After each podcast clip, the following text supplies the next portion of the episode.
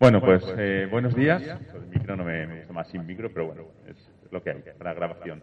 En primer lugar, pues muchísimas gracias por la invitación a, a estar aquí. Bueno, muchas gracias. Soy de Valencia, pero vaig a hablar en castellano. En castellano. Entonces, eh, bueno, voy a intentar complementar algo eh, que ha hecho el compañero Calvo con Barba. Eh, justamente, como lo conozco bastante, pues bueno, he hecho una presentación bastante distinta que creo que puede ayudar un poco a lo que estamos aquí, ¿no? hablar de comunicación, de marketing y, en mi caso, introducir el elemento de tecnologías para el turismo interior. Lo primero, presentarme. Me llamo Gerson Beltrán, soy geógrafo y me dedico a temas vinculados con la geolocalización, sobre todo. Un poco lo que eh, llamo mi mundo geo, ¿no? Todo alrededor de, de geo. Soy formador, profesor y también soy consultor en Playango Experience, donde llevo todo el departamento de marketing y de datos. Es una empresa que usamos la gamificación, la geolocalización y la realidad aumentada para justamente esa conexión entre espacios, territorios, destinos y las personas, esa vinculación off y online. Luego pondré algún, algún ejemplo.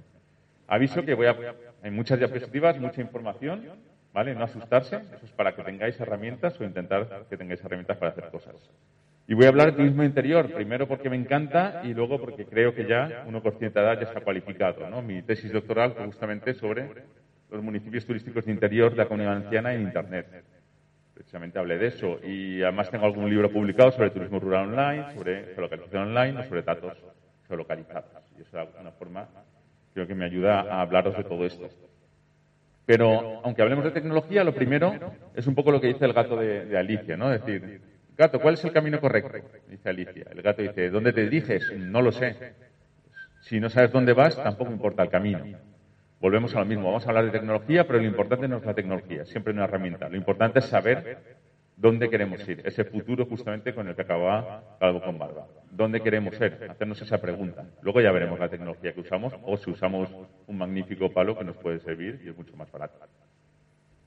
Además, las decisiones que tenemos son emocionales, no son racionales, como turistas, como visitantes. Esto es una metodología, se llama Círculo de Oro, que lo que nos dice es que estamos acostumbrados a vender el qué, ¿no? Yo tengo un producto, te lo vendo, ¿cómo te lo vendo? A través de un contenido y por qué te lo vendo. Tengo una causa. Eso es un poco el proceso racional que solemos usar. Pero realmente el proceso tiene que ser al revés. Tiene que ser el proceso de cualquier venta, y hablo de vender un destino, una empresa o una persona o una marca personal. Primero lo emocional, ¿por qué? En este caso vosotros tenéis tangibilizado en, la, en, el, en el ánima, ¿no? en el alma. El por qué voy a venir aquí, cómo lo voy a hacer y ya al final veremos con qué producto y servicio te ofrezco. Pero primero te debe llegar al corazón, te debe convencer el por qué quiero ir a una zona interior con, con toda la competencia que hay y llegar ahí a estar. Porque al final, justamente acabo por ahí con Matrix, y yo lo uno con el comienzo también de Matrix, al final es muy fácil, ¿no? La pastilla roja, la azul. Es decir, o solucionamos un problema o ofrecemos un valor añadido. Ya está. Eso es lo que podemos hacer en cualquier empresa, cualquier trabajo, cualquier destino. Tenemos, hay un problema que es que estamos agobiados en nuestro piso pequeño y queremos venir al interior o aportamos un valor. Aportamos un valor porque naturaleza, sostenibilidad, salud, seguridad, etcétera. Entonces tenemos que jugar siempre y plantearse así las cosas. ¿Qué vamos a hacer al cliente? ¿Le vamos a ofrecer una vamos a ofrecer un valor añadido o le vamos a solucionar, un problema? Hemos de partir de ahí. Y a partir de ahí construimos todo el discurso que queramos. En mi caso, eh, voy a hablar de cuatro elementos vinculados con la tecnología, pero no son herramientas que creo que pueden ayudar a, es, a ese posicionamiento. ¿no? El primero precisamente es el posicionamiento, luego la geolocalización, la gamificación y la datificación. Y luego os daré una batería de herramientas con las que podéis jugar, usar, probar, ya las conocéis, para que apoyen un poco todo esto y veáis un poco tangibilizado todo lo que os voy a contar. Posicionamiento, al final, también coincido, como veis al final, nos repetimos como el ajo con los compañeros, relevancia. Al final el posicionamiento de Internet es relevancia, es relación entre que los productores, que nosotros como destino, cuando hablaré de destino, pero volcarlo si tenéis empresas, asociaciones, organizaciones, ayuntamiento, como queráis. Nosotros los productores hagamos accesible nuestra oferta turística al territorio y que los consumidores lo hagan popular. De la relación entre esa accesibilidad y esa popularidad surge la relevancia en Internet. Ahí es cuando empezamos a ser relevantes. Lo que no se comunica no existe y todo el mundo hoy en día, hoy en día está en países occidentales en Google. Por tanto, hay que intentar estar ahí. Y al final la gente no solo mira la pantalla de ordenador, sino que mira ciertos sitios, ¿no? Está comprobadísimo, esto es una técnica que se llama eye tracking, que ven un poco eh, dónde miras con el ojo. Entonces lo que nos dice es que, bueno, la mayoría de la gente ve en la parte superior izquierda, por eso siempre las marcas están en esa zona y no están aquí abajo, que no miran ni Dios, están ahí. Y luego miran la parte derecha que justamente tiene que ver, como luego veremos, con la geolocalización y con la ficha de Google My Business. Entonces, por eso la relevancia en Internet viene aquí. El 80% de las personas no pasan de la primera página de Google y de ahí solo unas pocas se quedan con las primeras entradas. Por eso la publicidad y los anuncios de Google están aquí arriba, porque es lo que les da de comer. Publicidad y datos. Con lo cual, creo que eso es interesante. Pero encima, la cosa se complica, porque estamos yendo hacia lo que llaman el cero clic. Si os habéis fijado en Google, muchas veces busquéis cosas y directamente ya os da una respuesta. ¿Qué tiempo hace en Traiguera? Y te lo dice cómo llegar y te lo dice. ¿Cuánta población hay en Traiguera? Y te lo dice directamente. Eso es lo que llaman el cero clic, es decir, no busco una fuente externa, una página web externa, Instituto Nacional de Estadística, por ejemplo, de AEMET, y te da la información. ¿Qué significa eso? Pues que mucha gente, eh, por mucho que tengas una página web, no puedes tener esa relevancia porque el propio Google te da un espacio, pero te hace la competencia. Pero también te da un poco las claves o te dice por dónde van los tiros. Y Google nos dice esto, los tiros van por aquí. Nos dice que hay cuatro pasos, cuatro momentos en los usuarios de Internet. El primero es quiero conocer, el segundo es quiero ir, quiero hacer y quiero comprar. O sea, básicamente eso es lo que uno quiere. Quiero saber algo, quiero hacer algo, quiero encontrar alguna cosa o quiero comprar. Y a partir de ahí se construye todo. Entonces hay que plantearse eso a la hora de qué es lo que, decía Lucas, ¿no? Empatizar con el usuario y ponerlo en el centro. El usuario quiere comprar, quiere conocer qué es lo que quiere hacer. ¿no? Quiero saber sobre el maestrat. Si yo pongo eso, pues Google me arroja esta información. Y me habla de Ares y descubre al maestrat, de Ares, de una escapada. Si yo digo quiero saber ahora mismo, eso es el resultado que me da. La marca, lógicamente, de Terres de Terres ahora, bueno, la nueva marca de Maestrat, más allá de Terres, que va a ser Maestrat, la marca turística, pues lo que va a intentar, tiene que intentar es estar ahí. O cuando digan quiero ir al Maestrat. Si digo quiero ir al Maestrat, pues lógicamente la ubicación, pues, mando. La ubicación, lógicamente, quiero ir al Maestrat, no quiero que me mande al Maestrat, maestrat. Querré que me mande al Maestrat. Eso es un proceso lento, pero que habrá que ir trabajando. Quiero hacer turismo en el Maestrat. Quiero hacer algo. ¿Qué quiero hacer? Quiero hacer turismo. Pues me sale esto. Lo mismo, escapadas, me sale la guía Repsol, me sale los pobres también viajan, al Maestrat, España de viajar, pues tendré que estar también ahí. O quiero comer en el Maestrat. Quiero comprar algo. Quiero comprar, en este caso, una experiencia gastronómica. Pues esto es lo que me dice, ¿no? Me habla de esto. El restaurantes, en este caso, me pone TripAdvisor, etc. Entonces, hay que hacer ese ejercicio de buscar, os invito a hacerlo, de lo que el cliente puede hacer y ver en qué momento o cómo nos podemos posicionar ahí.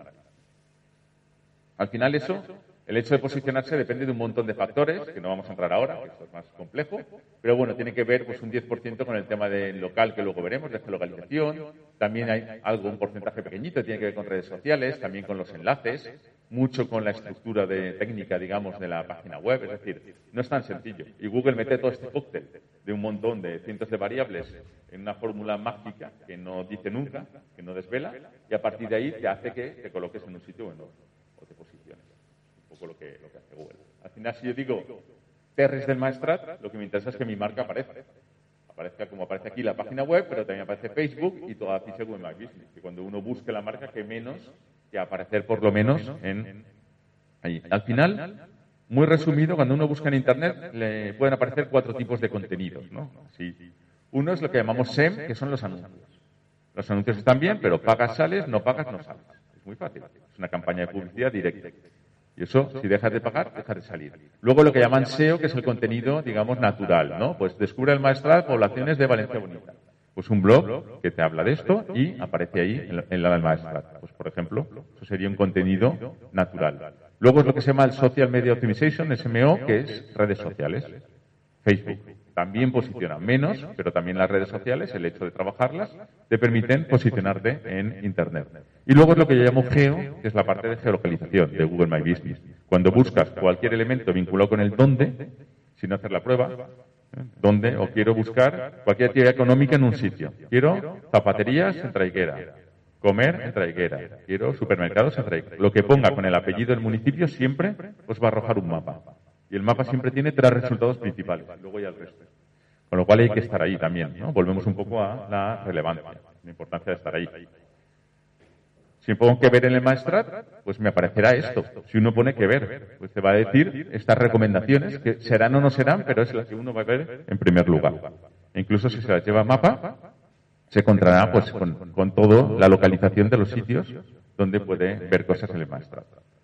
Al final ese contenido, se deja aquí una infografía que me gusta mucho sobre que llama la matriz de, contenido, que sí que explica un poco pues todos ese tipo de contenidos que se pueden ir haciendo en el destino que tiene que ver con la parte emocional, más con gamificación que veremos ahora, que puede tener con la parte más de educación, más racional, más de generar un contenido educativo, o cuando queremos ya que acuda a compra, el elemento más de persuasión desde el punto de vista emocional o de conversión desde el punto de vista racional.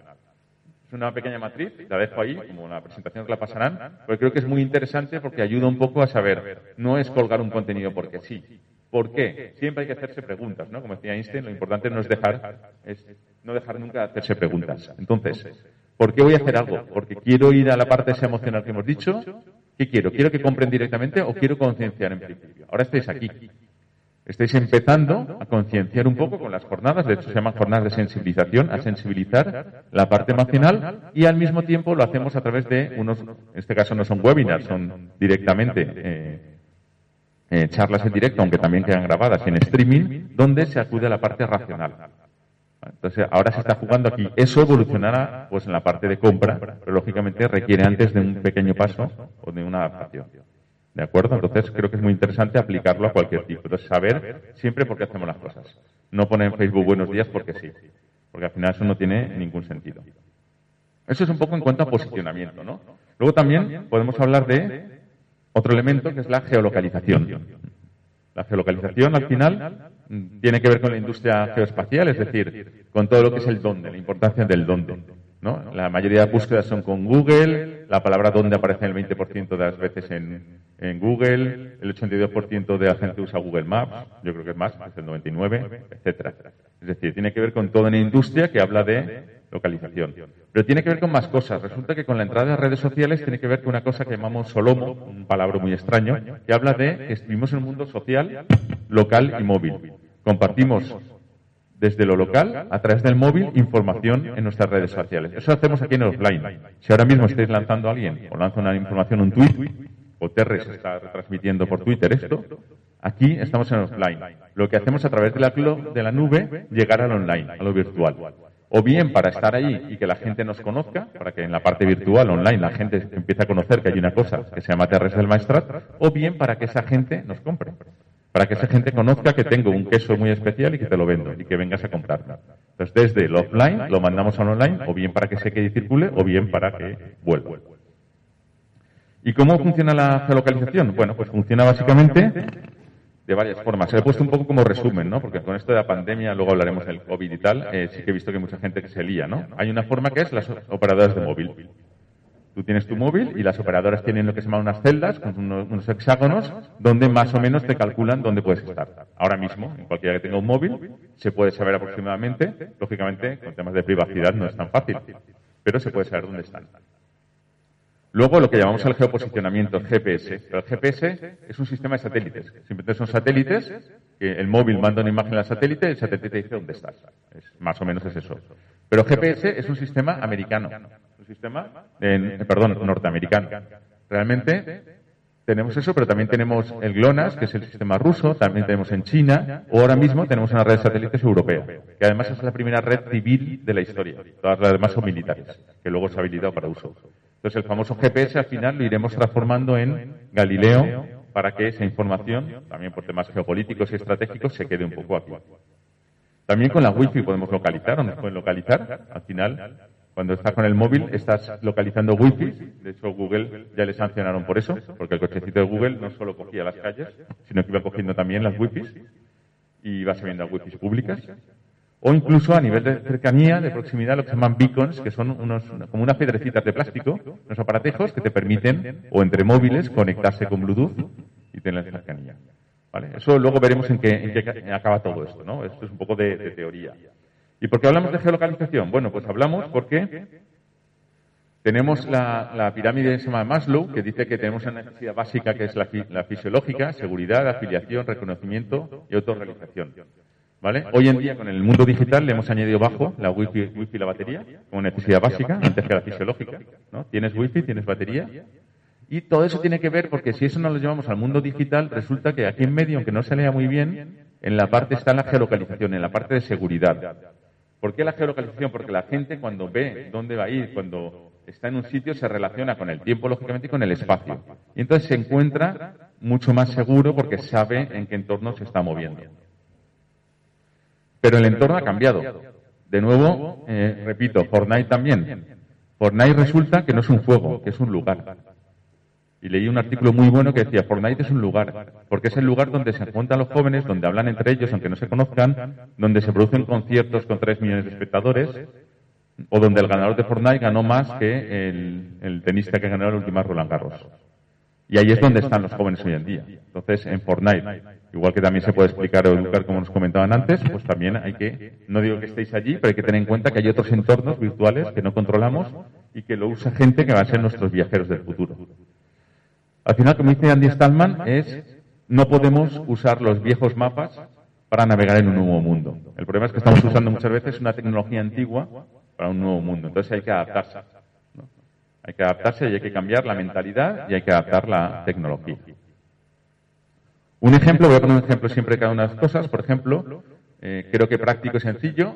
Eh, una web que hicimos justamente este verano, que se llama Zones de Bain, a través de la, de la CVA, de la Consellería, que lo que buscaba era dar información sobre las playas que había en la comunidad anciana, todas las zonas de baño, de interior también, aunque no se ha llegado a hacer de interior, pero también está previsto, todas las zonas de baño y decir, bueno, pues qué características tiene, si son de piedra, si son accesibles, si no, el tiempo atmosférico que va a hacer en los próximos dos días y luego toda una serie de informadores que iban diciendo si la playa estaba vacía, verde, estaba medio llena o está llena completamente en rojo o no había información en blanco o, negro cerrada.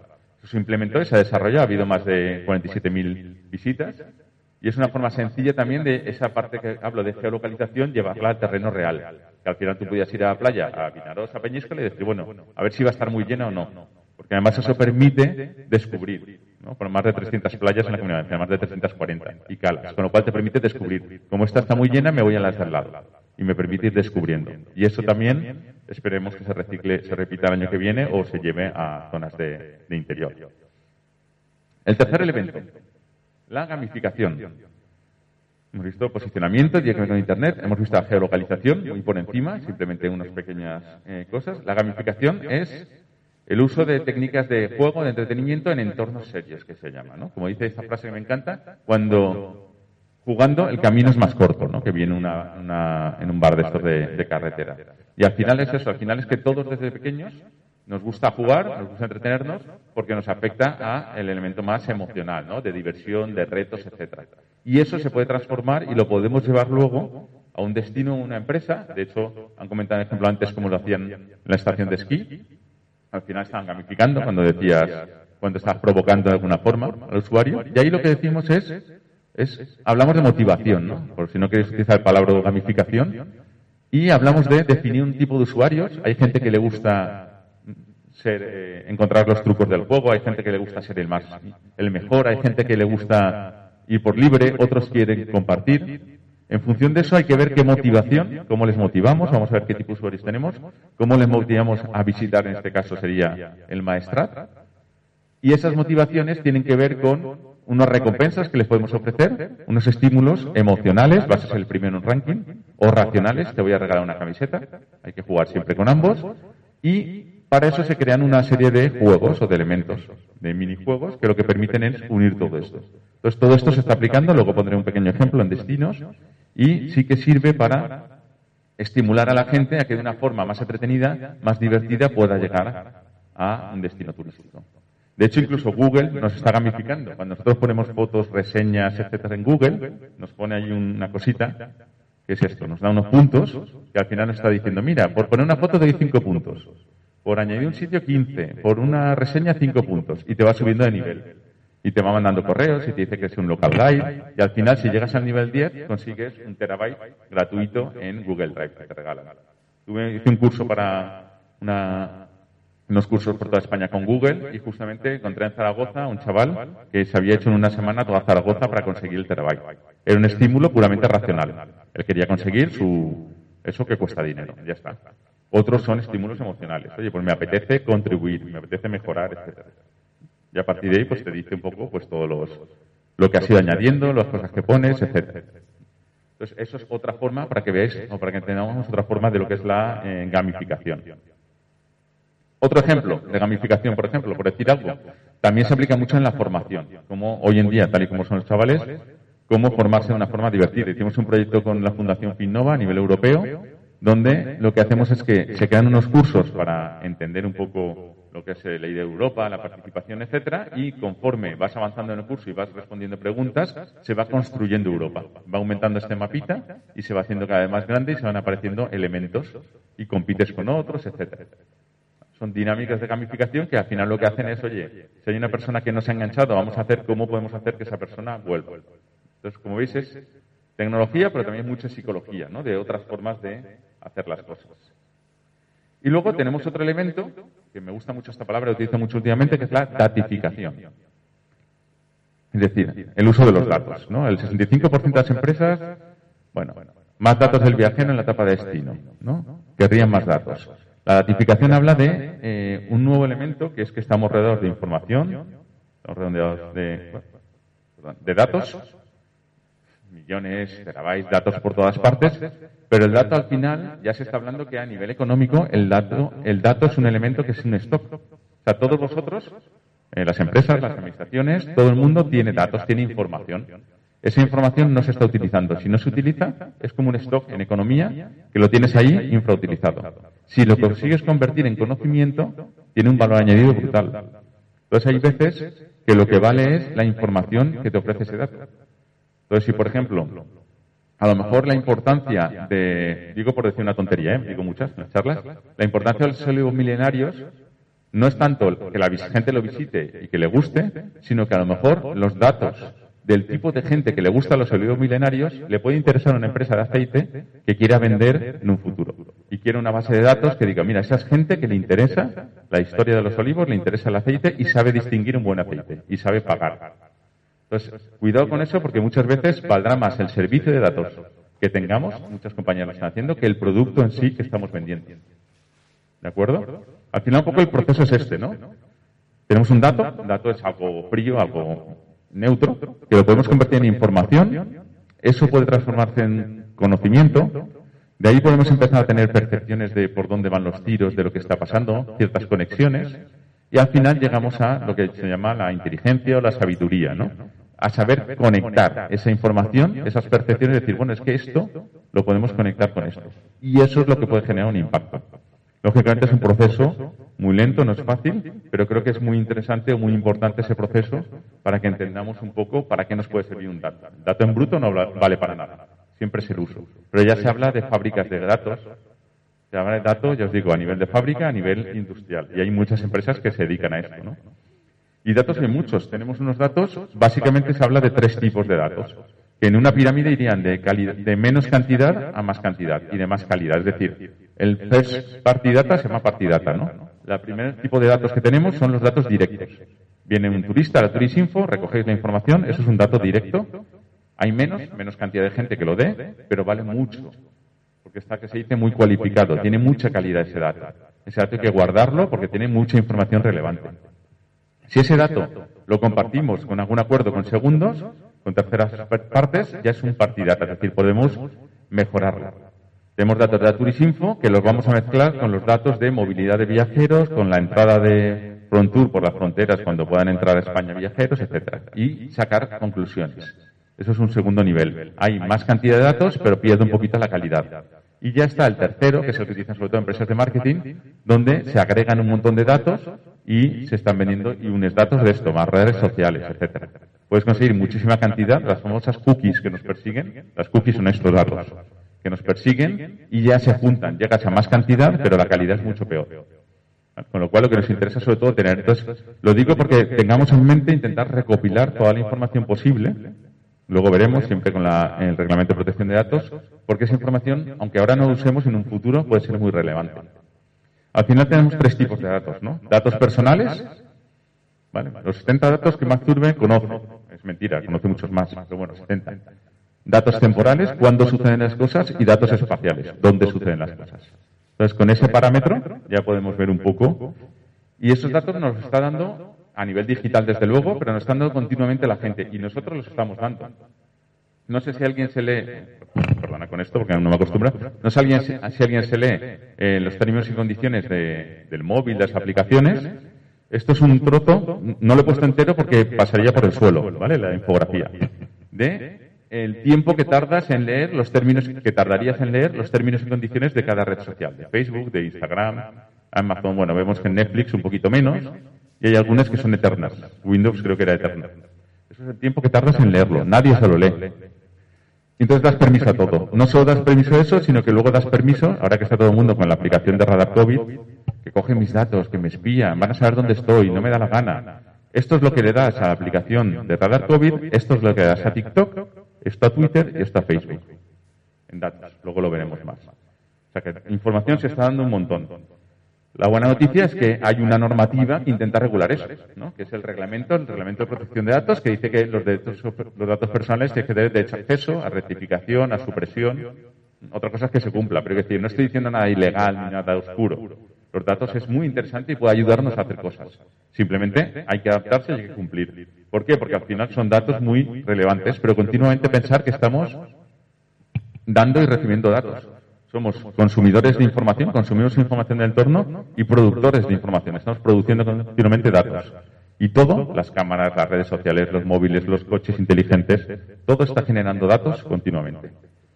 No hablamos de datos eh, personales, de saber una persona exactamente dónde está y tirarle. Eso lo hacen los drones estadounidenses en, la guerra, ¿no? De ir a, por una persona concretamente. Estamos hablando de una teoría que se llama teoría mosaico, que dice que lo que importa es saber las tendencias. No me interesa saber quién eres tú, pero me interesa saber que hay una persona que se pasa dos días en Terres del Maestrat y que hace un recorrido determinado. No por la persona, sino por qué recorrido hace, por qué le interesa. Si le interesa más el santuario, los olivos, si lo hace todo junto, si viene desde un sitio. O sea, es todo eso lo que nos interesa. Y además es que estamos continuamente dando información y datos y datos, ¿no? Cada 60 segundos, pues esto es lo que pasa en Internet. ¿no? Pues eh, 200.000 gente tuiteando, eh, descargas en TikTok, pues 1.400, eh, 700.000 horas vistas en Netflix, una barbaridad. O sea, se nos escapa. Y todo eso es información y datos que estamos ofreciendo y que también podemos nosotros de alguna forma intentar, que luego os dará alguna herramienta, rescatar. E incluso datos de movilidad. Si tenemos activado el historial de Google, cada vez que nos movemos, estamos diciendo exactamente dónde estamos.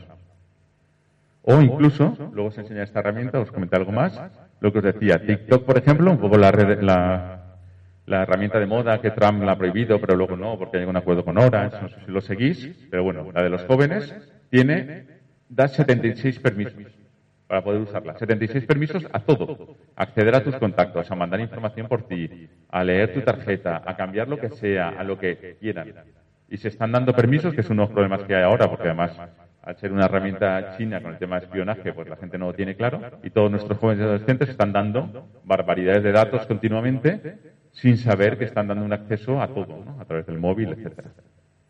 Voy a poner un ejemplo muy claro con el tema de los datos, justamente ahora con el tema de la pandemia, ¿no? Apareció que el Instituto Nacional de Estadística iba a hacer un estudio de movilidad. Pues la gente enseguida, ah, van a hacer un estudio, van a controlarnos, van a saber dónde estamos, lo que quieren es controlarnos, el gran hermano, eh, Orwell, 1984. Bueno, tampoco es tanto. No estoy en movilidad con las operadoras, que ya tenían esa información. Las operadoras móviles que os he explicado antes ya saben por dónde hemos estado. Simplemente lo que hicieron fue pasar esos datos agregados al gobierno, mediante además una legislación, para hacer cosas tan sencillas y tan útiles como esta, como saber que el 17 de junio hubo esta población que se desplazó desde eh, en este caso, eh, no, estamos aquí, había puesto.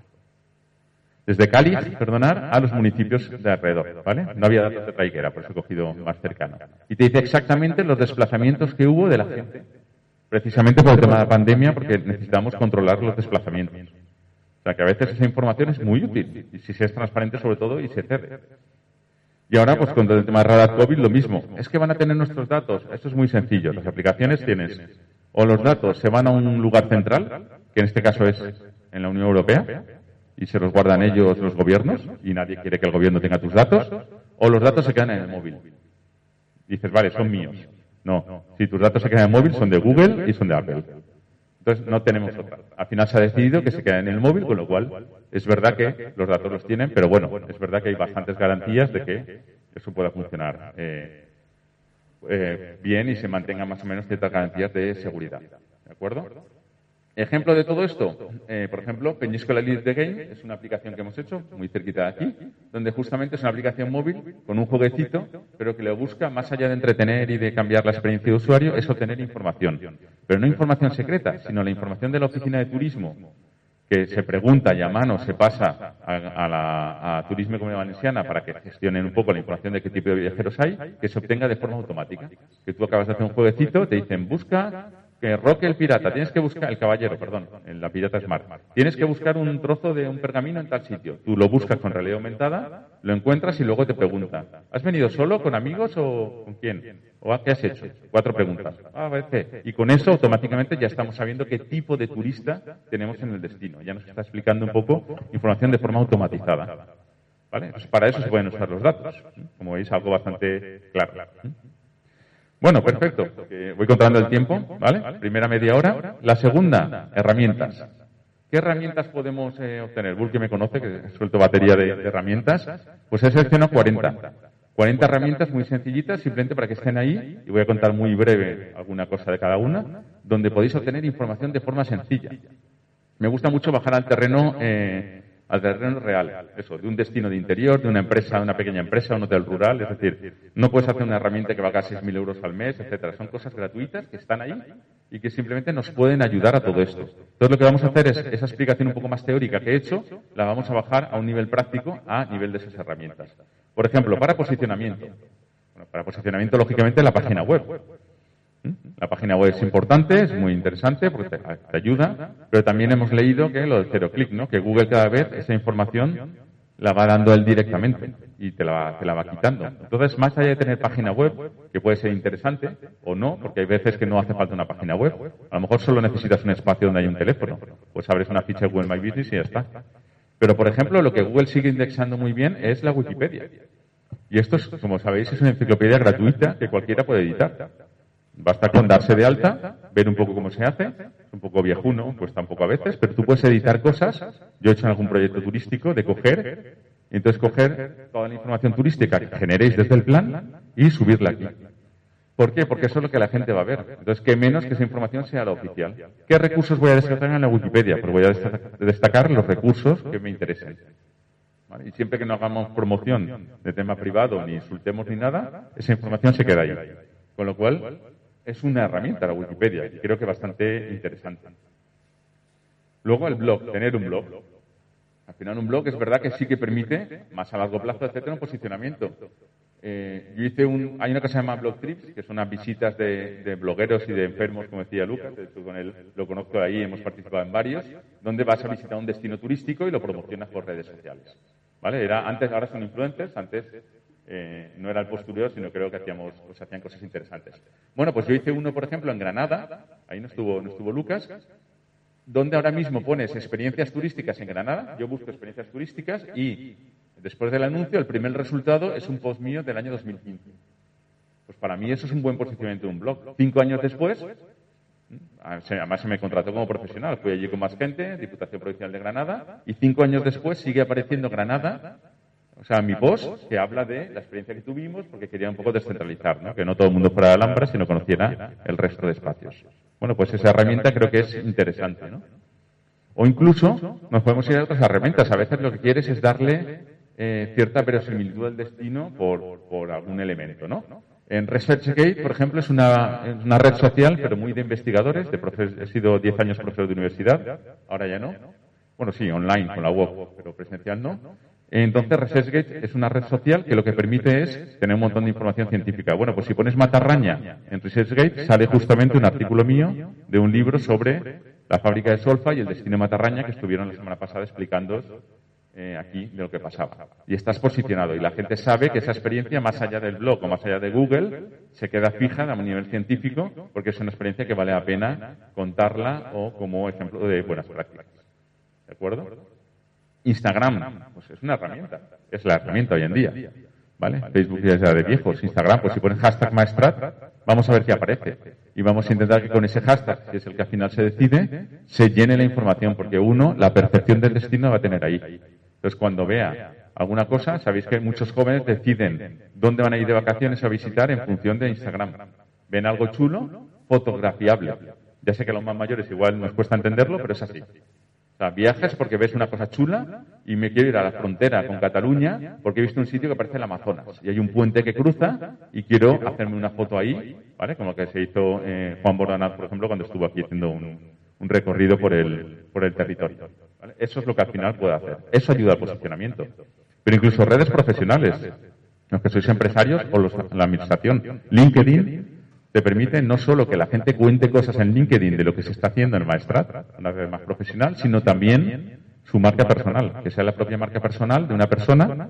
Esto es el bueno, índice social que se llama, un poco las relaciones que tienes, pero que cada uno tanto si es un profesional como administración pública privada, tenga su marca personal para ir potenciando el destino de forma, digamos, seria. ¿vale? Un poco más allá de los gatitos de Facebook, la pueda promocionar. O incluso YouTube, que es una de las mejores herramientas de posicionamiento. YouTube es brutal para posicionar. Yo os estoy hablando de geolocalización y gamificación todo el rato. Bueno, si ponemos eso en YouTube, en primer resultado aparece un artículo mío que escribí hace además casi ocho años sobre geolocalización y gamificación. Luego aparece una entrevista que hicieron al, CEO, mi compañero Jordi Play Go. Luego aparece otra cosa. Luego una charla mía en TEDx. Es decir, aparecemos, tenemos relevancia con esos términos. Y eso es lo que tiene que buscar, tenéis que buscar en el destino. Tanto si vendéis quesos artesanales como el propio destino, que si vende tranquilidad o busca el alma o qué es lo que está vendiendo. Tener esa relevancia. Estas son algunas herramientas de posicionamiento. Luego hay herramientas de geolocalización. Aquí os suelto una batería, porque como además es bastante muy fuerte, pero las conocéis muchas, pero simplemente que sepáis que existen. Google Maps. Todo el mundo usa Google Maps. Además, ahora han mejorado los mapitas, como veis, se quedan más chulos, las zonas naturales, y eso os beneficia, porque tenéis mucho espacio natural. Google Maps no solo el tráfico, el tiempo, pues toda la información que aparece. Pero Google es mucho más. Tiene Google Earth, también una explicación de Google que lo ves en tres dimensiones, desde el territorio, es otra perspectiva del territorio que se ve distinta, que puede ayudar muchas veces, por ejemplo, a situar a la gente. ¿Pero dónde estáis? Mandas una foto. Ah, vale, debajo del delta a la izquierda. Al final le tienes que dar a la gente una referencia espacial y sobre esa referencia, si es un catalán, pues le dirás, mira, nada más pasar el delta, te metes hacia adentro desde Minador y toda esa zona es Terres, toda esa zona es Maestrat. ¿Vale? Entonces, para eso sirve esta herramienta. Google My Business, desde luego, el poder ponerlo y que aparezca eh, localizado, muy importante.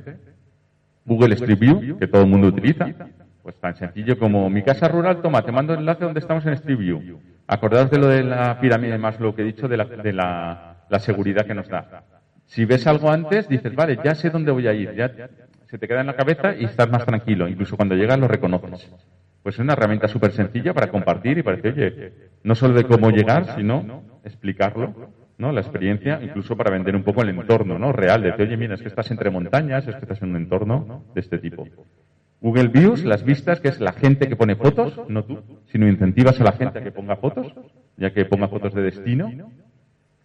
Google My Maps, tenéis una batería de fotos impresionante en la, en la web de, Terres, con toda la localización, con una herramienta muy sencillita, gratuita, donde la gente puede ver, pues desde los lugares de interés hasta un montón de información sobre Google Maps. Google Street View 360, todas las fotos 360, también tenéis muchísimas fotos, virtualizando todos los espacios, también es muy interesante. Lo mismo, porque eso afecta al proceso de inspiración del turista. Antes de ir al destino, veo, y, veo cómo es el sitio y me hago una composición del lugar. ¿no? E incluso podemos ir más allá, ¿no? Google Map Style es un Google Maps también gratuito donde tú puedes personalizar. Puedes ponerle un fondo un poco más antiguo, puedes quitarle carreteras, puedes ponerle cosas. O sea, te da como capas de información y te permite personalizarlo y dejar solo lo que a ti te interesa para hacerlo y es online y es gratuito, no cuesta nada. Si ya te vas un poquito más, te sigues a, Google Maps, la plataforma, donde un desarrollador, alguien que sepa, te lo puede personalizar. quiero que salga mi restaurante, pero no la competencia. Y entonces hacen un mapa con Google donde no sale la competencia y solo sale tu restaurante. Eso se puede hacer. Eh, uno no se da cuenta porque ve Google Maps, pero realmente detrás está trabajado. Y luego otra serie de herramientas, ¿no? ArcGIS Online son herramientas llamadas de hacer mapas más complejas, te permite, hacer mapas de calor, ¿no? Después de por dónde ha estado. Esto es de la Pira de Cocentaina. Dónde ha estado la gente, cómo se ha movido, etcétera. O mapas que cuentan historias, ¿no? El storytelling famoso lo llevamos a mapa. Los story maps que se llaman, donde también te cuentan una historia y te van acercando al territorio a través de una historia. Otras herramientas como Carto, que os he citado antes, una empresa española está en todo el mundo, con la que hemos hecho lo de playas. O Here, por ejemplo, que es otra herramienta muy interesante, es un holding, pertenece a un holding de compañías automovilísticas, sobre todo por el tema del coche autónomo, y tiene una cosa, por ejemplo, muy interesante para aquí, y es que tiene una aplicación gratuita con un montón de información, de dónde comer, una especie de guía, y que te puedes descargar los mapas también offline, aunque Google Maps también te permite. Entonces, aquí puedes llegar, por ejemplo, y aunque no haya cobertura, tú te has descargado el mapa de Terres, o de Maestrat, perdón, y ya puedes visitarlo sin necesidad de tener necesidad de roaming, sin gastar y sin nada. Te gasta 50 megas a lo mejor en tu móvil y luego cuando te vas de la zona te lo quitas. Yo lo hago cuando viajo por Europa, cuando viajaba por Europa. ¿Vale? Entonces, son herramientas gratuitas, muy sencillas. Ay, es que no tengo wifi, es que hay mala cobertura. Pues mira, descárgate esta aplicación y ahí encontrarás toda la información. O el propio TripAdvisor, que también, enemigo de muchos, lo sé, de muchos hosteleros, pero también te permite. Todas estas son herramientas privadas que están ahí, que son gratuitas y la gente usa. Pero hay más herramientas, hay herramientas colaborativas como OpenStreetMap, que es como la Wikipedia, pero en mapas. O sea, este es un mapa que está hecho por todo el mundo y por nadie. Es millones de personas por todo el mundo, de frikis, que se dedican a hacer el mapa y a compartir la información para que sea gratuita. Bueno, pues eso uno lo puede coger, puedes coger esa información. Tengo que hacer un mapa de rutas, tengo que hacer, no falta comprar nada. Lo coges de aquí, puedes mejorar la información, luego veremos alguna forma de hacerlo, etcétera. O las IDES con las infraestructuras de datos espaciales. Son los organismos públicos a nivel de las comunidades autónomas o de los estados que hacen la cartografía, donde ponemos nuestro dinero, mucho dinero, por impuestos, y hacen cosas tan interesantes como esta. Esto es Traiguera año 2019 y esto es Traiguera en el año 56, lo que se llama el vuelo americano, georreferenciado. Esto lo tomé ayer o antes de ayer, es decir, lo podéis hacer. Puedes ver cómo era antes un territorio y cómo es ahora, por ejemplo. Aparte de muchísima más información. ¿Y para qué sirve esto? Bueno, ya veremos. Pues yo me imagino a nivel de marketing, porque lo estuve viendo y no ha cambiado prácticamente. Y eso es muy chulo. O sea, dices, es que claro, tú esto lo pones en la costa y no tiene nada que ver. Pero lo pones aquí y dices, ostras, es que realmente no solo lo que había hace 70 años, sino que no ha cambiado. Es decir, estáis en un territorio que en sí mismo es un patrimonio. Es un patrimonio vivo, más allá de los olivos, el propio territorio, porque desde hace 70 años muchas veces no se ha modificado el paisaje. Y eso es un bien, es un bien muy importante. Eso ya cada uno que vea cómo utilizarlo. Pero bueno, son herramientas que existen. También el Instituto Geográfico Nacional, pues podemos coger y irnos hasta nivel de catastro, pues la parcela exactamente donde está nuestra casa. Todo eso también existe, información. O nos vamos a Wikiloc. Wikiloc es una red de rutas que resulta que yo pongo traiguera, eh, no, perdón, eh, sí, en ese caso puse traiguera y me aparecen, ah, se ha comido un trozo, pero eran mil y pico rutas con la palabra traiguera. Mil y pico rutas de gente que hace la ruta y la sube andando en bici, en coche, lo que sea. Pues a veces es más sencillo coger información que ya existe que inventarse una nueva. O sea, vete aquí, mira lo que hace, cita al usuario, promociona esa ruta, el usuario pide permiso, él está contento porque la promocionas, etcétera. Luego, para hacer mapas, bueno, he puesto por poner, más friki, QGIS. Pues es un, es un servicio de hacer mapas online gratuito completamente. ¿Vale? Que vosotros no sabéis hacer, pero si a alguien le hace falta hacer algún tipo de mapa, con eso lo tienes gratuito. O incluso encuestas con mapas. Otro servicio muy chulo está desde la Universidad de Galicia, en Mapic, donde, por ejemplo, preguntas sobre los objetivos de desarrollo sostenible. Entonces tú rellenas una encuesta y la encuesta está geolocalizada. Al final te dice, dime dónde estás o te geolocalizo. Entonces puedes hacer una encuesta y saber un poco la opinión de la gente que visita el maestrat o de dónde viene o lo que sea. Le pasas la encuesta, pero ya no es la encuesta esta del mail, sino es esta que está geolocalizada, con lo cual incluso puedes saber de dónde viene la gente directamente. O más cosas, InstaSites es también una aplicación que utiliza eh, Instagram para las fotos que hace la gente geolocalizadas, hacer lo que se llaman mapas de calor y poner cuáles son las zonas más visitadas en cada uno de los municipios. Es como un estudio de mercado a tiempo real. Pues yo creo que también es interesante, ¿no? te permite ver información, ver bastante información. Más herramientas de gamificación. Os he dejado aquí una, bueno, si ponéis esto en Google encontraréis enseguida la referencia. La tabla periódica de la gamificación, donde te hace un juego con la tabla periódica y te explica un poco en función de los tipos de usuarios cómo pueden participar en dinámicas de juego. O un hexaedro de la gamificación también, más metodología para poder trabajarlo, ¿vale? Lo pongo un poco a nivel anecdótico porque está todo explicado ahí y la gente lo explica todo en Internet. O lo que os he contado de OpenStreetMap, ya, pero es que yo no sé hacerlo, no tengo tiempo. Oye, haz una mapping party. Una mapping party es reunir a una serie de alumnos de geografía, de geomática, ciudadanos que les interese y les invitas a conocer un territorio y a georreferenciarlo y mejorar OpenStreetMap. Por ejemplo, esto lo hicimos hace años con el Colegio Geógrafos en Gata de Gorgos. Y de una cosa que era así, pues convertimos una cosa muchísima más información. Y eso es gratis. Y viene esa gente de paso conoce el territorio. Hombre, si podéis le invitáis a comer o algo, por lo menos les dais. Pero se pueden hacer acciones que son sencillas, son baratas y te permiten eso, mejorar la información que luego la va a ver todo el mundo. O en nuestro caso, lo que os he comentado, desde Play and Go estamos desarrollando una aplicación móvil, como lo que os he contado de Peñíscola, para el Maestrat. además esto, primicia, porque no ha visto nadie aún, esto lo, lo suelto ahora, me lo pasa ya el diseñador, donde efectivamente tendremos más de 100 recursos geolocalizados en un mapa, pero también unos personajillos en plan Pokémon Go que irán por el territorio en tres dimensiones, irás haciendo pruebas y juegos y mediante esa gamificación y geolocalización que os he explicado antes, nos permitirá que la gente conozca. Y de paso también obtendremos datos e información sobre ellos. Con lo cual une un poco todo lo que estoy explicando en la, en la charla.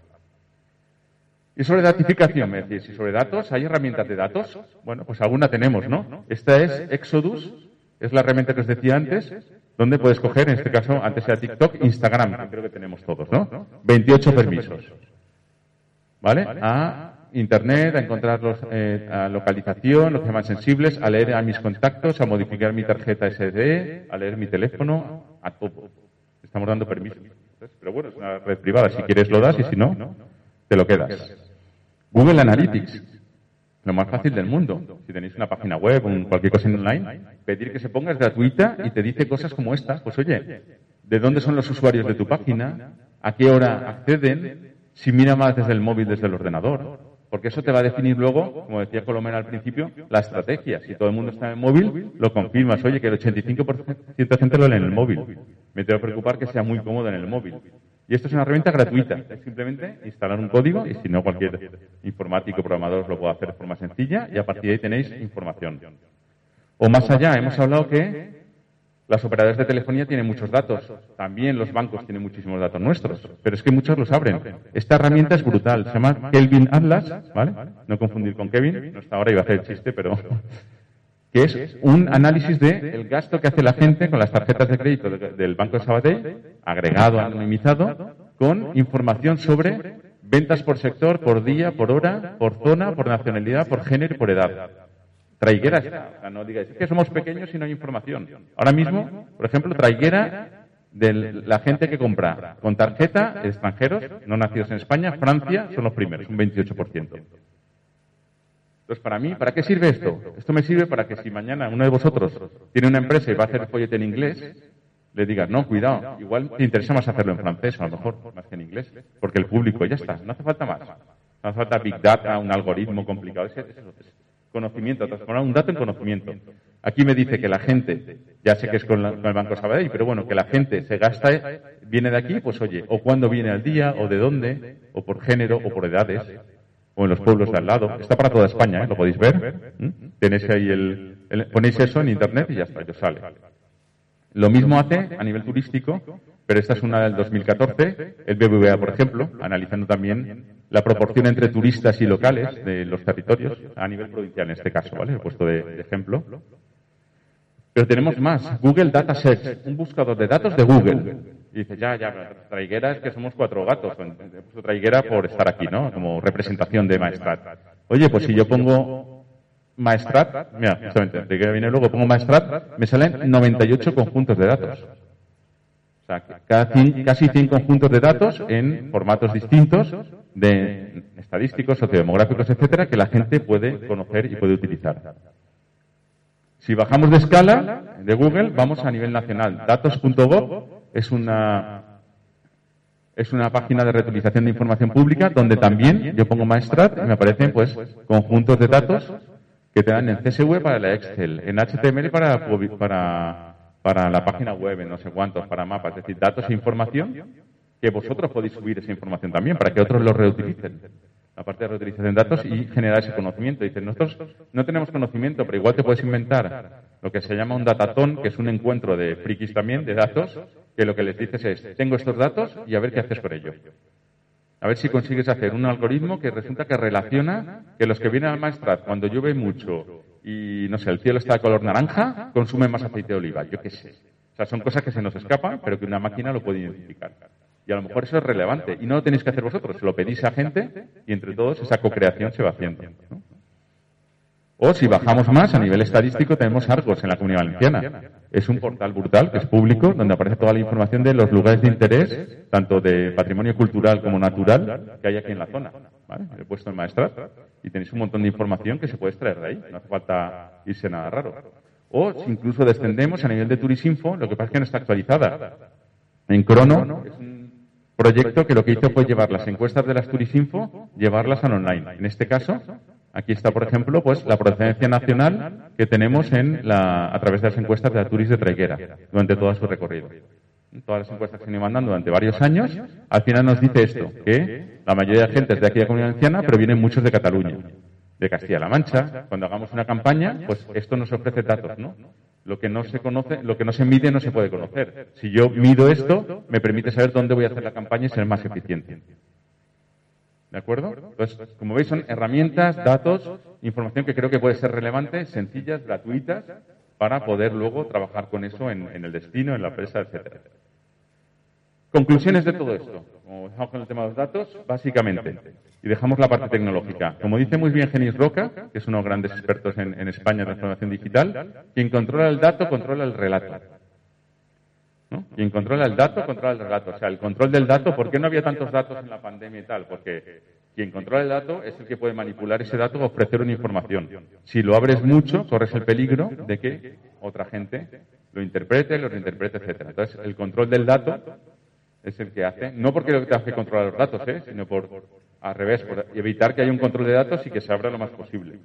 Lo segundo, también lo dice Genis Roca, los datos no se capturan, se merecen. No es el dato de te, robo, te cojo información. Solo tendrás wifi si me das tu mail, tu teléfono, tu sexo, qué cenaste ayer.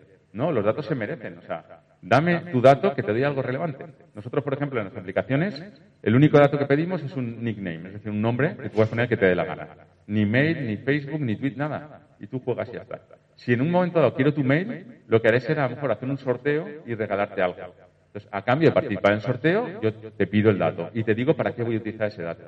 Y si luego quieres que lo borre, como nos ha pasado, lo borramos de la base de datos. Entonces, el dato tiene que ser merecido, no tiene que ser un dato capturado y robado, entre comillas. Por lo tanto, siempre me gusta decir los datos humanos, ¿no? Convirtamos los datos, que es algo muy frío, en algo más, más humano.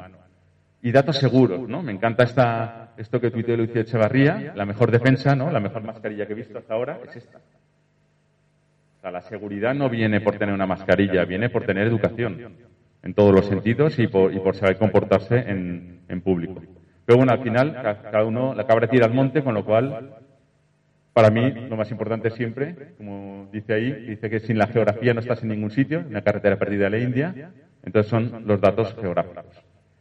Y con esto, pues, os dejo para cualquier tipo de pregunta, cuestión que tengáis. Muchísimas gracias por vuestra atención.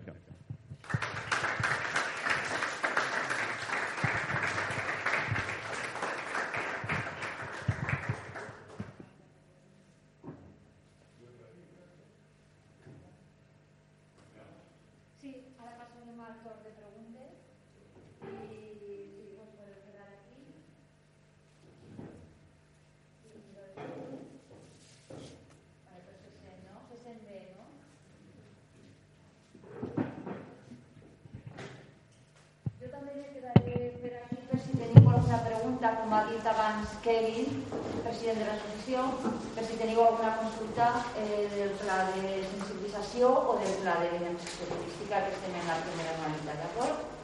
No. Pues me quedaré aquí. Pasem a les preguntes. Preguntar, si no preguntamos a nosotros, ¿eh? Yo, soy profe.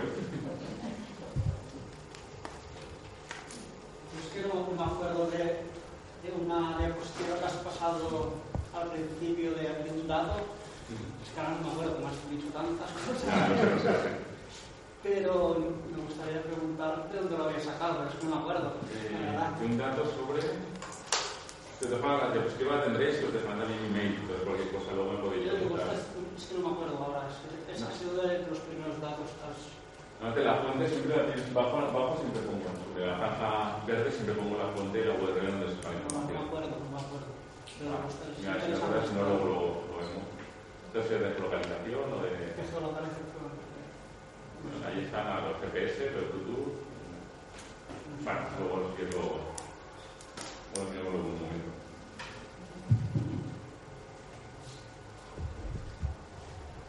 ¿Hemos dejado muertos? Están recapacitando. Sí, no, no, esto hay que asimilarlo. sí, Estás es verdad, enviando todo- todo hay que asimilarlo.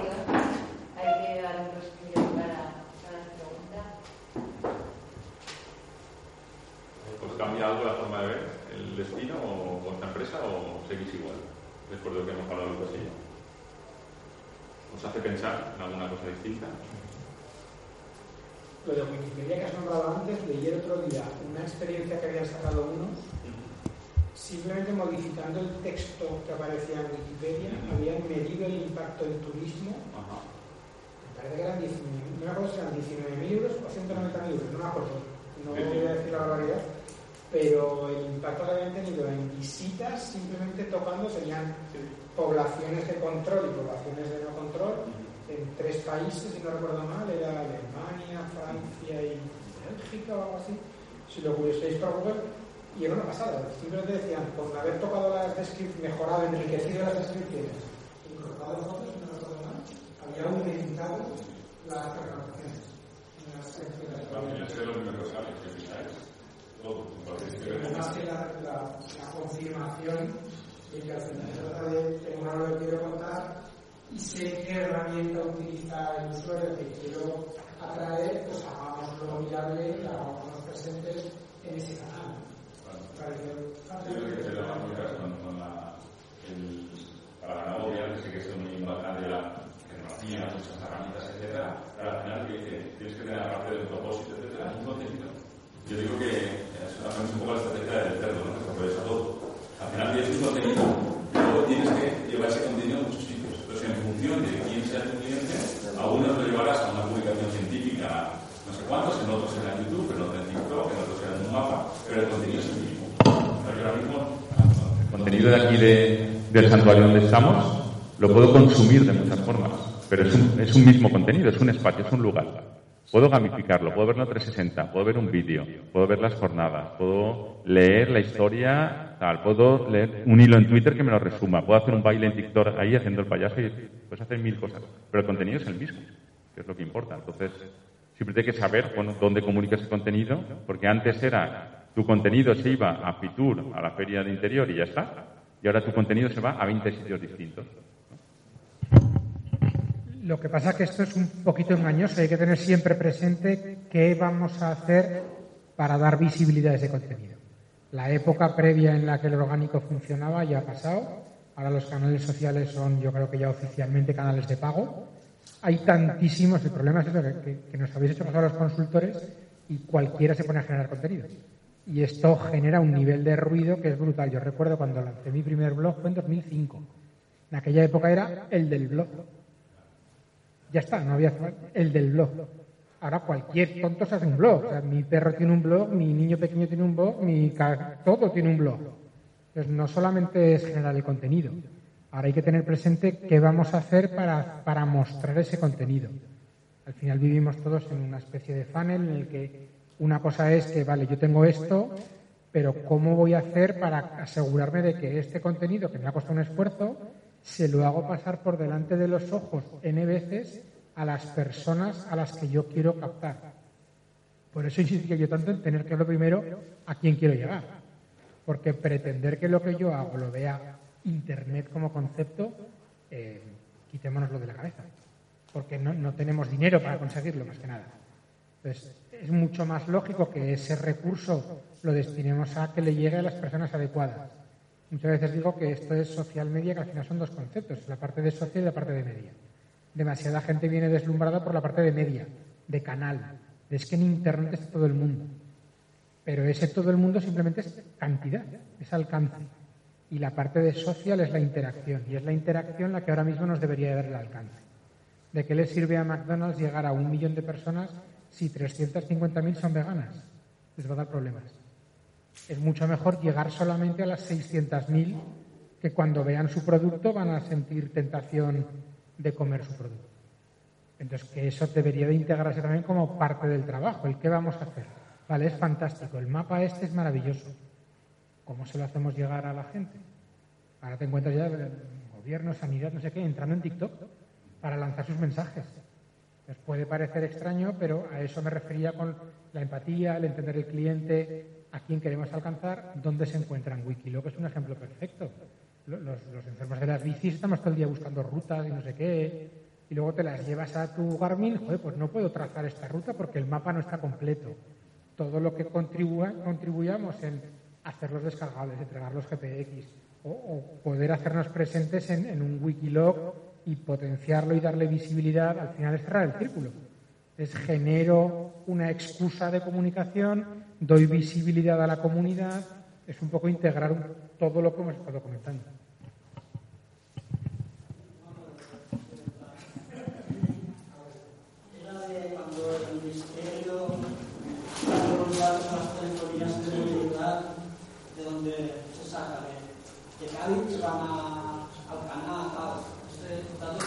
No, ahora mismo, ahora mismo tú estás generando una información en el móvil. Ahora mismo tú estás, joder, estás generando información con el móvil que están captando las antenas. Ahora mismo están captando las antenas, pero ya te digo, no en plan gran hermano de perseguirnos, sino que generas una señal a una antena telefonía que lo recoge. Esa información la van acumulando y la van estructurando. Entonces llegó un momento que el gobierno dijo, hostia, necesito esa información, porque tenemos un problema de, transmisión del virus por movilidad con el tema del confinamiento. Entonces, dijo, pues vamos a hacer un decreto, lo que hicieron, entonces lo que pidieron para las operadoras, esa información, que la facilitaran. Entonces simplemente la facilitaron y ellas esa información lo convirtieron en el mapa que has visto, donde tú no apareces. Aparece una persona que se ha ido de Cali hacia la costa en un día concreto. De eso ahora ya no se está haciendo, fue para algo puntual. Está 17 de junio es la última fecha que, está publicada. Eso está, la fuente está puesta ahí. En el, si no está abajo, arriba seguro que lo, lo, pongo siempre. Y se puede consultar y puedes ver un poco estadísticas de movilidad, de, del INE toda la información. A eso me refiero yo con la transparencia. Vale, yo te doy mi dato, pero respóndeme, o sea, dime cómo lo vas a utilizar eso, o enséñame por lo menos, comparte el resultado. Vamos, que no es nada extraño. Y ahora siguen generando información. Lo que es que ahora está circunscrito, como comento, a la, la época de la primera ola de la pandemia. Ahora lo están haciendo. Se pueden comprar esos datos. Las empresas de telefonía tienen fábricas de datos, pero cuestan bastante dinero en función del tipo de celdas, es decir, el nivel de concreción del dato. No es lo mismo dar un dato a 10 metros cuadrados que a 100. Entonces, en función de esto, te cobran 100.000, 200.000 euros. Tú pides y te lo dan.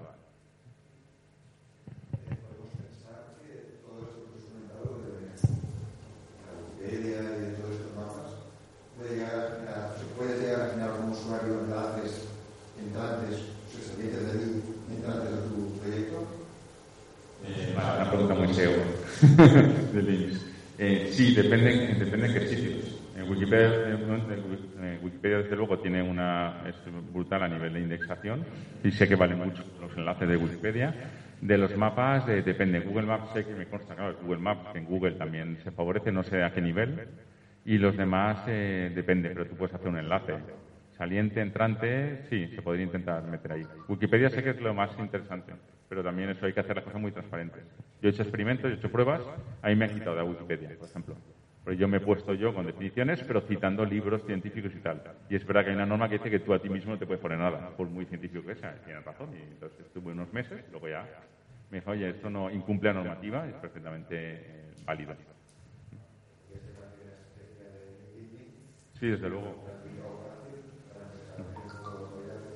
Claro, sí, eso o otra gente que lo haga, o normalmente, pero bueno, es un destino, fíjate, lo, sencillo que es, ¿no? No es una persona, es más sencillo. Tú pones, no pones propaganda, pones simplemente recursos turísticos, etcétera.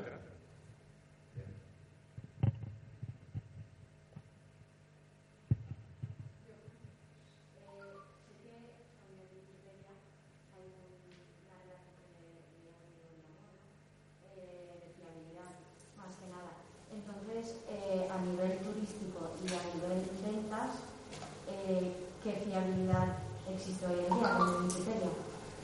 O sea, ¿cómo podemos dar a entender de que somos fiables, fiables a través de la información que estamos pagando en, Wikipedia?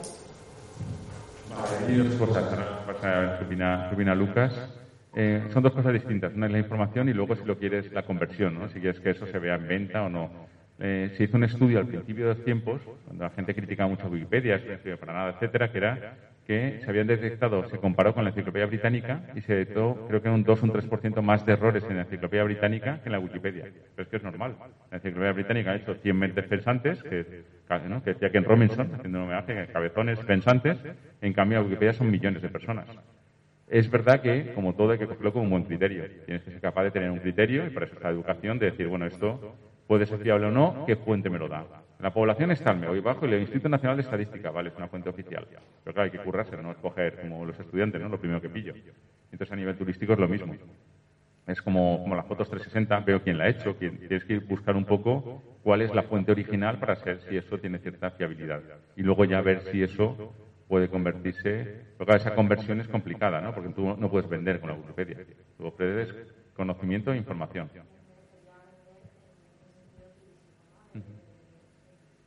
Sí, sí, de, de, poner los recursos, etcétera. Entonces, pero que no se puede comprobar tan, tan fácilmente. No sé si te contesto con eso.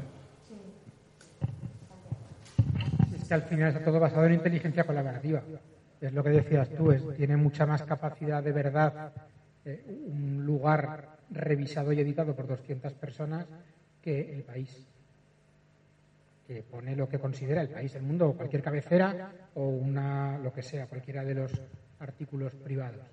Entonces, en principio, yo creo que eso sí que es conocimiento general, tiene validez. Haz la prueba, mete una barbaridad, verás lo que dura. Verás lo que dura. Verás lo que dura. O sea, se pueden escapar alguna cosa, pero en principio, en lugares de referencia, si metes una barbaridad, te la van a detectar rápida y te la van a corregir. Entonces, en principio, como recurso de información de valor, está bastante aprobado que la Wikipedia por lo que te digo, es inteligencia colaborativa. Está co-creado. Eso hubo por ahí cuando, no me acuerdo, yo no soy muy futbolero, cuando un portero que le metieron del Steg, uno de estos, o el otro de Gea, uno de estos que le metieron un gol por la mano, eh, editaban la Wikipedia ponían, no sé, de Gea, por decir algo, ¿no? Portero que nació sin la mano izquierda, no sé qué, tal, tal, tal. Luego contaba la historia. Claro, duró unas horas, pero ya la gente está troleando ahí. Entonces, lo que comentaba es efectivamente de inteligencia eh, colaborativa, Oh, se me está yendo lo que iba, iba a decir sobre, sobre el tema. Ah, vale, sí, perdonad. Eso llevado, por ejemplo, a OpenStreetMap, que es como la Wikipedia de mapas que os he explicado, ahí está comprobado que eh, la velocidad y la fiabilidad en los cambios es mucho más rápido que cualquier empresa. O sea, por ejemplo, hay un, no sé, una guerra en Sudán, entre Sudán y Sudán del Sur, y hubo en África hubo una división de la frontera. Pues se editó mucho más rápido en, OpenStreetMap que en cualquier sitio. Y es normal, Google Maps tarda unas semanas y el organismo nacional, imagínate cuánto tiempo. Luego también hay otro elemento. Eh, la información, si es colaborativa, suele ser más, eh, más equilibrada, digamos. Más objetiva, exacto, no es el día, fíjate que es fácil. Más objetiva. ¿Por qué? Por ejemplo, eh, Google miente. Google, en las zonas de conflicto geopolítico, véase Rusia, Rusia, Ucrania, la China con la India, las fronteras son distintas en función del país donde lo miras. Yo desde la India, la frontera que veo con China es la que la India vende, de Google, ¿eh? Y desde China, la frontera que veo es otra, porque lo cambian para no mojarse o por intereses geopolíticos. Entonces hay que cuidar que los mapas también mienten, hay que tener cuidado con eso. En cambio, en la Wikipedia, en la OpenStreetMap, no, porque puedes editar también. Y cualquier persona puedes poner cosas, etcétera. Una vía verde, también que se hizo aquí, pues en un momento dado, enseguida, a los dos días está editada y puesta la vía verde. Y luego es información gratuita, que tú te puedes llevar, la puedes editar, no está sujeta a ningún tipo de, de pago ni nada. Entonces yo también coincido con él que la inteligencia colaborativa siempre es superior a, a cualquier otra cosa que haya.